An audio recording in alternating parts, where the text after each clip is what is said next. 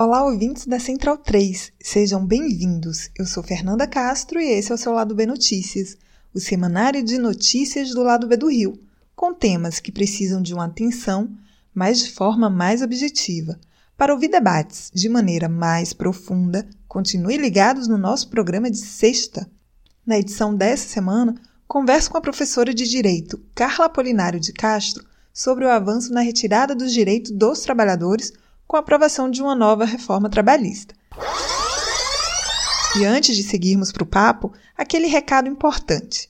O sorteio para os apoiadores e apoiadoras do lado B do Rio a partir de setembro será um oferecimento da camisa Crítica, serigrafia do Rio de Janeiro para o Brasil. Iniciamos uma parceria com a marca que tem camisetas, bolsas, pôsteres, bandeiras e adesivos. E, claro, vai oferecer vantagens para os ouvintes. 10% de desconto com o cupom Lado B. Acesse www.camisacritica.com e confira as estampas. Siga arroba Camisa Crítica no Twitter e no Instagram. Camisa Crítica, criada para uma esquerda que não tem medo de dizer seu nome.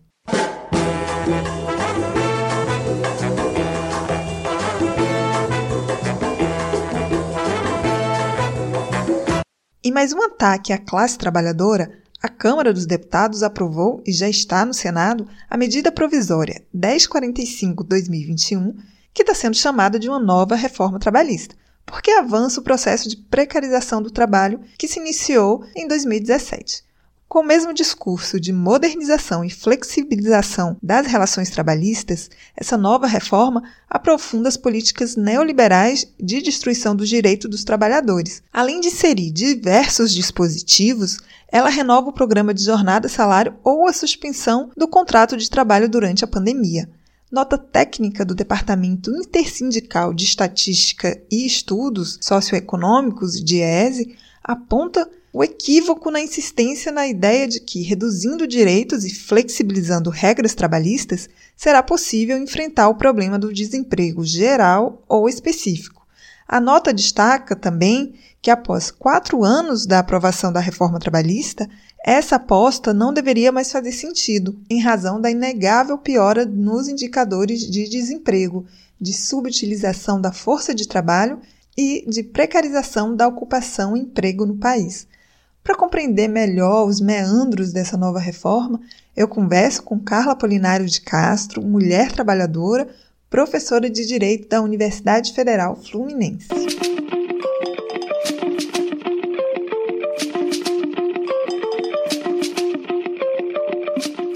Primeiro, bem-vinda, Carla. Obrigada por estar aqui conosco. Mais uma reforma aprovada e, novamente, o aprofundamento da precarização do trabalho. Uma reforma que, segundo a nota do Diese, inclui no texto matérias estranhas ao objeto da medida provisória, né? E que deveria se restringir ao programa emergencial de manutenção do emprego e da renda. O que significa essa aprovação? Agradeço aí a oportunidade de a gente debater tema tão importante que diz respeito à realidade econômica e social da maioria dos indivíduos, já que a maioria de nós ela forma a nossa classe trabalhadora, como você mesma disse, né, trazendo aí a interpretação do Diese, as medidas provisórias que foram editadas em abril desse ano, a 1045 e a 1046, elas retomam uma agenda de reformas trabalhistas. É, de forma mais acentuada, foi implantada uma reforma trabalhista em 2017, e agora a gente tem novamente um ataque aos direitos dos trabalhadores. Tudo isso sob o manto né, de um contexto que é excepcionalíssimo, uma pandemia que não estava no horizonte de 2017, mas que agora ela se faz né, uma realidade, não só para o Brasil, mas para o mundo. E aproveitando esse contexto de exceção, vem então essas novas medidas provisórias, procurando introduzir novos parâmetros com muitas flexibilidades de direitos importantes aos trabalhadores. Como é uma medida provisória que vai passar por um processo de tramitação, que já está acontecendo, né, para sua conversão em lei, então, medidas que eram excepcionais, editadas em razão da pandemia, vão se tornar permanentes. Então, esse é um primeiro problema. Um segundo problema é com relação exatamente ao déficit democrático. Então, como é uma medida provisória, a tramitação é mais rápida, não há espaço para participação popular dos sindicatos, dos trabalhadores, e essas medidas tornadas, então, efetivas, elas vão dar a tônica né, do, das novas regras dos contratos de trabalho. Por fim, essas medidas provisórias, é, como elas são editadas e discutidas visando regular regras do contrato de trabalho, é como a gente tem observado nos índices oficiais das pesquisas, elas não realizam aquele que é o argumento principal né, dos seus idealizadores, de quem propõe que é a garantia do emprego, a manutenção do emprego, Todos os dados estatísticos têm mostrado o resultado exatamente contrário. No jargão político, o que fizeram foram aproveitar as medidas provisórias e embutiram ali jabutis, né? como, por exemplo, as alterações que são realizadas no programa destinado aos jovens. Então, esses jabutis são capazes de revelar o déficit democrático na medida. Acho que você já apontou dois problemas aí, né? Que é essa falta de transparência e de debate democrático. Eu queria que você aprofundasse aí, você mostrasse para a gente quais os maiores problemas você vê nessa reforma, o que ela mais fragiliza para os trabalhadores. Bom, a gente tem vários problemas, né? A gente poderia é agrupar os problemas em algumas dimensões. A dimensão social, porque cria categorias de trabalhadores diferentes. Então, a legislação de proteção ao trabalho, primeiro, ela trabalha com esse paradigma, nesse né, modelo, visa a proteção ao trabalho. E todas essas medidas têm provocado justamente o inverso, o efeito inverso, a desproteção ao trabalho e ao trabalhador. É, o aspecto econômico também é uma outra dimensão importante. Então, como foram criadas categorizações de direitos distintas dos direitos normais de, de, todo e qualquer contrato de trabalho regular, então isso resulta numa maior pauperização dos trabalhadores. Então, os trabalhadores vão receber menos valores de percentuais de FGTS, de multa em caso de rescisão do contrato de trabalho, a possibilidade de redução da jornada e, consequentemente, da remuneração, porque o valor da remuneração é proporcional à jornada trabalhista, e a gente tem é, também uma, uma dimensão que é política, né? porque pega os trabalhadores num contexto de fragilização em razão da pandemia. Né? Tendo em vista o alto índice de desemprego, pouca margem de, de mobilização há para os trabalhadores Posso dar como exemplo, né, apresentando aí uma síntese das duas medidas provisórias, a 1045, as duas são de abril de 2021.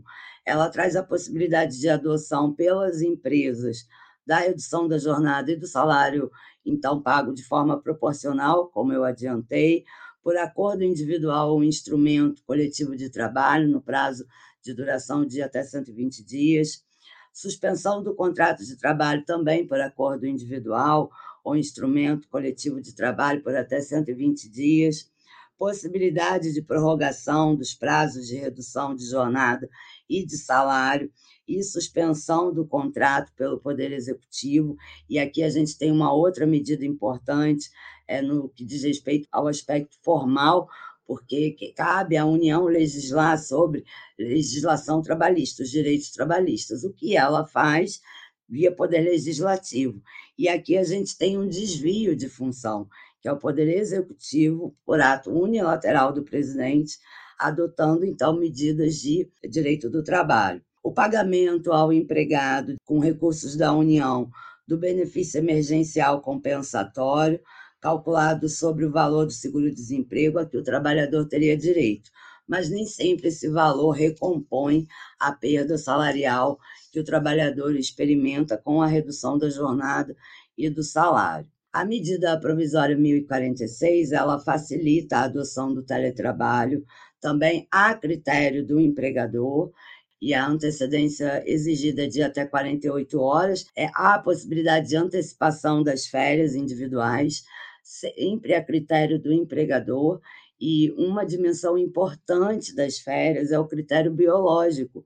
Então, as férias, elas têm o propósito de garantir descanso ao trabalhador. Né? As férias não são amparadas apenas por um critério econômico. Há a possibilidade de flexibilização da concessão das férias coletivas, ultrapassando inclusive os limites previstos na principal norma de proteção do trabalho, que é a CLT, o aproveitamento e antecipação também dos feriados, todos os feriados, inclusive os religiosos, o que mexe também numa dimensão da vida privada do trabalhador, dependendo da filiação religiosa dele, aumento do período de compensação do banco de horas, então o banco de horas impõe uma compensação no prazo de 12 meses e a nova medida provisória aumenta para 18 meses o prazo de compensação, e a compensação em si ela já traz um benefício, porque no lugar do pagamento pelo adicional do serviço realizado em caráter extraordinário, é a mera compensação do número de horas trabalhadas a suspensão de exigências de exames de saúde e treinamentos vinculados às normas regulamentadoras. Então, mexe num critério do contrato de trabalho, né, uma cláusula que é importante, a que trata da saúde, da vida do trabalhador. Então, aqui a gente está vendo uma flexibilização num item que a Constituição não admite, e a suspensão da exigibilidade de recolhimento do FGTS nos meses de abril, maio, junho e julho desse ano, que passariam a ser recolhidos em quatro parcelas a partir de setembro desse ano. Então, o argumento dessas duas medidas provisórias é de que elas objetivam preservar o emprego e a renda dos trabalhadores, garantir a continuidade das atividades laborais e empresariais e reduzir o impacto social decorrente da emergência da saúde, de saúde pública provocada pela pandemia da Covid-19. Mas o resultado, né, e nesse aspecto, as estatísticas oficiais realizadas pelo IBGE, da Pesquisa Nacional por Amostra Domiciliar, e do DIES são importantes para revelar o quão falaciosa é essa nova tentativa de reforma. É, há medidas importantes que impedem o acesso do trabalhador à justiça, vedando aquilo que é um direito constitucionalmente garantido. Nessa nova reforma aí, né, eles criam o programa Primeira Oportunidade e Reinserção do Emprego, que é o Priori, que é, na verdade, a volta da carteira verde-amarela. O que é que se implica para a juventude? Olha, é lamentável ver a situação do cenário que se apresenta para a juventude. Eu, que sou uma professora universitária né, do, do curso de Direito, estou aí formando jovens que vão procurar o primeiro emprego. Na verdade, houve a tentativa, né, como você disse, de criação desse programa com a carteira verde e amarela, e eles sinalizam, então, com essa proposta agora, né, retomando a medida provisória 905 de 2020 e dizendo, explicitando, olha, vocês vão ter trabalho, mas sem direitos. Há uma ampliação também da faixa etária e dão nomes diferentes. Cada hora eles dão um nome diferente, tentando tornar a medida mais palatável. Do ponto de vista ideológico, né, procura ser um programa voltado à garantia, como ele próprio, o nome próprio já enuncia, né, primeira oportunidade e reinserção no emprego. É direcionado a jovens de 18 e 29 anos, no caso de primeiro emprego, com registro em carteira, e pessoas com mais de 55 anos, sem vínculo formal de trabalho há mais de 12 meses. As vagas são aplicáveis, inclusive, ao trabalhador rural, exceto nos contratos de colheita de safra. Serão considerados primeiro emprego a aprendizagem, o contrato de experiência, o trabalho intermitente e o trabalho avulso. Prevê a criação dos bônus de inclusão produtiva e de incentivo à qualificação, o BIP e o BIC. A nossa MP foi exatamente essa, que recebeu emendas que não fazem parte da matéria principal. Então, além de aproveitar uma situação de exceção com uma tramitação rápida, ainda dificulta a mobilização e a reação. Então, entre os jabutis está exatamente esse regime especial de trabalho incentivado qualificação e inclusão produtiva, o REQIP, que retira direitos do programa Jovem Aprendiz. É um formato que procura aliar não só a atividade produtiva com a atividade educacional, a formação. Então, é uma exceção. Por isso que a gente diz que a medida provisória contraria normas constitucionais de trabalho de adolescentes e de jovens. O reequipe acaba com o vínculo empregatício, então, na verdade, deixa de ser emprego e passa a ser considerado apenas trabalho. Torna facultativa a contribuição das empresas à Previdência, elimina benefícios como o Vale Transporte, então transfere do empregador para o indivíduo trabalhador o custo pela locomoção, substitui férias por recesso de 30 dias com a remuneração parcial. Então, o direito ao descanso deixa de ser um direito e prevê também que o FGTS seja pago de forma facultativa. A gente está falando de custo do trabalho, né? a menos que esse empresário seja kantiano, e em geral eles não são, né? Eles só cumprem e nem sempre o que está na lei. Então, se a lei torna facultativa, abre margem para que não haja o pagamento. Como eu tenho insistido, a medida é extremamente ideológica, no sentido de que ela mascara a realidade, isso fica bastante evidenciado, não só na retirada desses direitos principais que eu mencionei, mas até mesmo no incentivo à qualificação. Então, embora o nome né, traga a expressão incentivo à qualificação, é, o incentivo é nenhum, porque reduz as horas de qualificação para 180 horas anuais, que dá um total aproximado de 11 horas semanais, contra as 40 horas anuais atuais do programa atual e a remuneração é de até meio salário mínimo.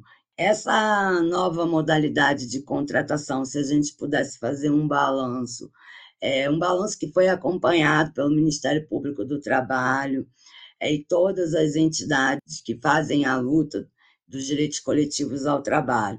Viola o paradigma da proteção social, atenta contra a isonomia entre os trabalhadores, então prevê uma, uma contratação desigual, às vezes dentro da mesma empresa, ao permitir a admissão de jovens em situação de vulnerabilidade social e econômica então, isso nos eleva né, a um status de país que já é bastante desigual e que adota medidas por lei que irão introduzir maiores desigualdades, o que torna a medida mais, muito mais perversa. Eu queria muito que a gente pudesse continuar conversando sobre esse tema, mas eu acho que você trouxe os principais pontos, tudo que significa essa MP. Então eu queria super agradecer. Ô, Nanda, também agradeço a oportunidade, né? Eu que sou uma professora de relações de trabalho, direito de trabalho, é, venho acompanhando todas essas medidas, não só de agora, né? Mas não perco também a esperança de ver né, a classe trabalhadora resistindo. A gente teve aí alguns episódios recentes, como, por exemplo, dos entregadores durante a pandemia, os motoristas rodoviários. A gente espera que o Senado, a exemplo do que ele fez com as outras medidas provisórias, não vote e fica aí a, o chamamento aos trabalhadores né, para que eles se unam o mais rápido possível e salvem a proteção social desse retrocesso tão grande. Abraços aí na luta e na crítica e na ação a gente se encontra.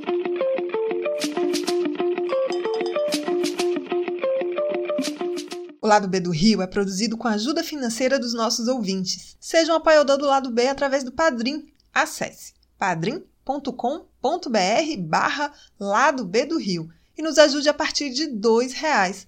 Você pode apoiar também pelo PicPay, nos procure por lá. E se não puder ajudar financeiramente, sem problemas. Divulgue nosso programa para geral. As trilhas desse programa foram o Drama da Humana Manada, da banda É o Efecto, Eu Tá Vindo no Copo, de Noriel Vilela, Salvador e Apache, da banda Ifar Afrobeat. Fique ligado no nosso programa de sexta e até semana que vem.